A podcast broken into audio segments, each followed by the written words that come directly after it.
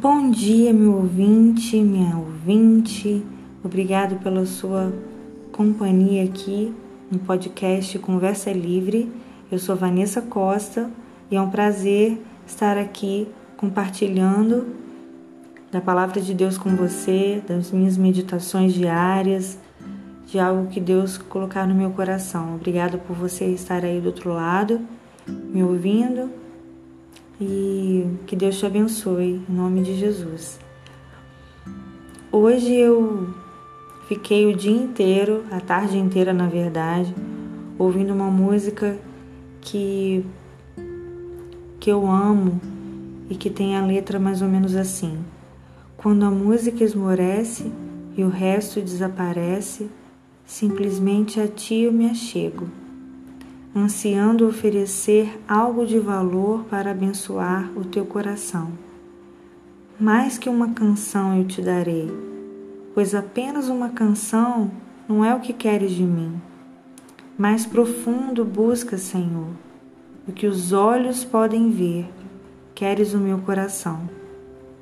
O nome dessa música é Essência da Adoração, gravada primeiramente pelo David Keelan e muitas outras pessoas também gravaram e eu inclusive gosto muito de cantá-la. Mas essa música ela carrega dentro da letra uma verdade tão grande. Enquanto eu ouvia, coloquei para repetir algumas vezes hoje de tarde. Enquanto eu refletia, palavra, Deus trouxe uma palavra ao meu coração de quando Moisés subiu para o monte para recebeu algumas definições de Deus. O povo que estava lá embaixo, aguardando por ele, achou que ele demorou demais e de tanto que ele ficou lá em cima no monte, acharam que até que ele tinha morrido. E eles questionaram: cadê Moisés, aquele que nos tirou do Egito? A gente precisa dele. Onde é que ele está? O Deus dele.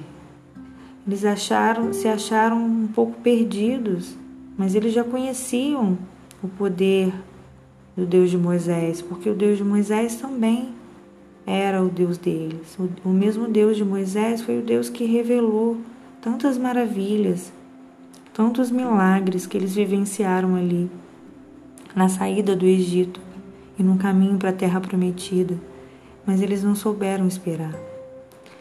Então eles decidiram fazer um bezerro de ouro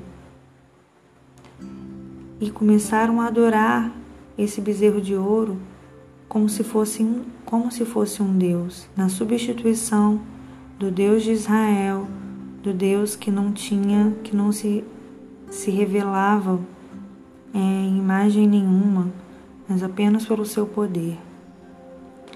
E isso entristeceu muito o coração de Moisés, pois teve uma hora que Moisés desceu e viu aquela cena. Ele se entristeceu, Deus se entristeceu também, mas Moisés pediu misericórdia para que, que, que a ira de Deus não viesse naquele povo. E Deus teve misericórdia. Mas essa história nos mostra, primeiro, o quanto Deus ele sempre se agrada quando a gente dá ao coração a nossa devoção totalmente para Ele.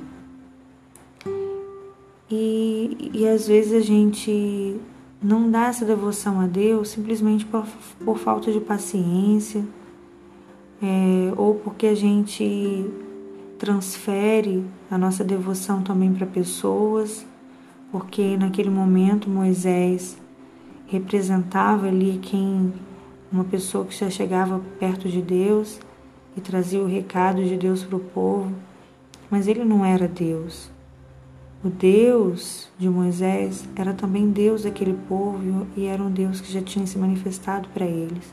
Eles poderiam simplesmente, enquanto Moisés estava lá em cima, eles poderiam simplesmente saber aguardar pela manifestação de Deus, ou eles mesmos poderiam clamar por Deus mas eles decidiram criar um Deus que eles, que eles podiam ver, que eles podiam visualizar.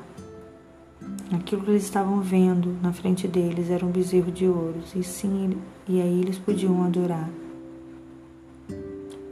Às vezes, trazendo isso para a minha vida, para a nossa vida, quantas vezes a gente também transfere é, as nossas esperas pras, em pessoas, nos nossos líderes ou em pessoas que.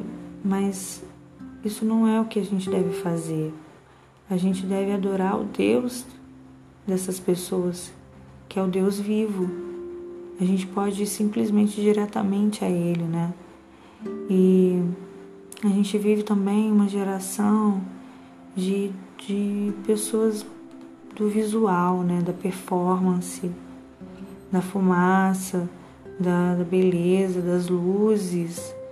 Mas Deus não, não, é isso. Nem sempre Deus está presente nessas coisas. A verdadeira adoração, ela é simples.